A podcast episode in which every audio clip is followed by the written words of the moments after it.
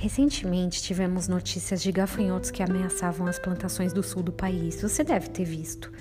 Esses gafanhotos já destruíram plantações de milho e mandioca na Argentina e é um tipo de inseto que viaja até 100 km por dia em grupos de migração. Se você vir as fotos dessas nuvens de gafanhotos, elas são impressionantes.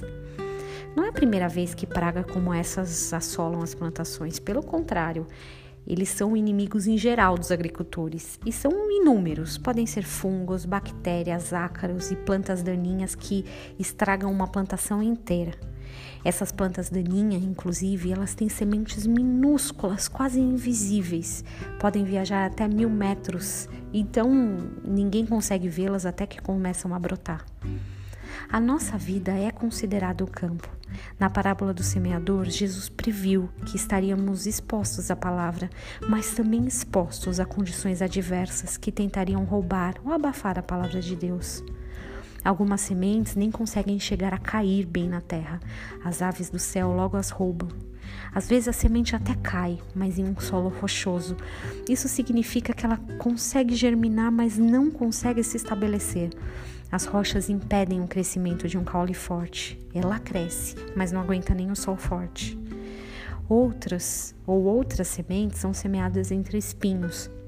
É aquela palavra que está concorrendo com tantas outras, outras coisas, como fascinação dos mundo, do mundo, ambições, é, tantos cuidados que elas não conseguem germinar concorrendo com tanta coisa, elas se tornam infrutíferas.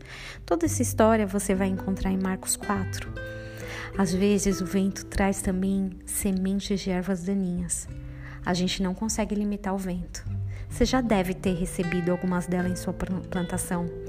Seu dia tá ótimo, mas uma sementinha minúscula de mentira, fofoca, maldade, não sei o que é lançada no seu campo.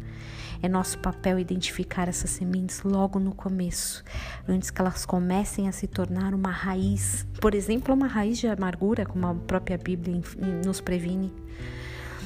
Pode ser que as sementes que foram plantadas até hoje sua, na sua vida concorreram com tantas outras questões que acabaram ficando lá desatendidas e morreram sufocadas.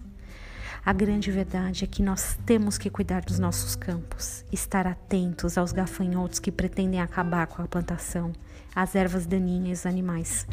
A gente não pode pensar que as árvores vão crescer por si só tranquilas. Não dá para deixar o campo desatendido. É nosso papel receber as sementes corretas, cultivá-las, mantê-las seguras. Essas sementes, sim, crescerão e se multiplicarão a 30, 60 e 100 por uma. Como você tem cuidado do teu campo? Qualquer um pode jogar uma semente nele? Você tem alguma proteção contra essas sementes inadequadas e contra os gafanhotos? Que você tenha um bom dia.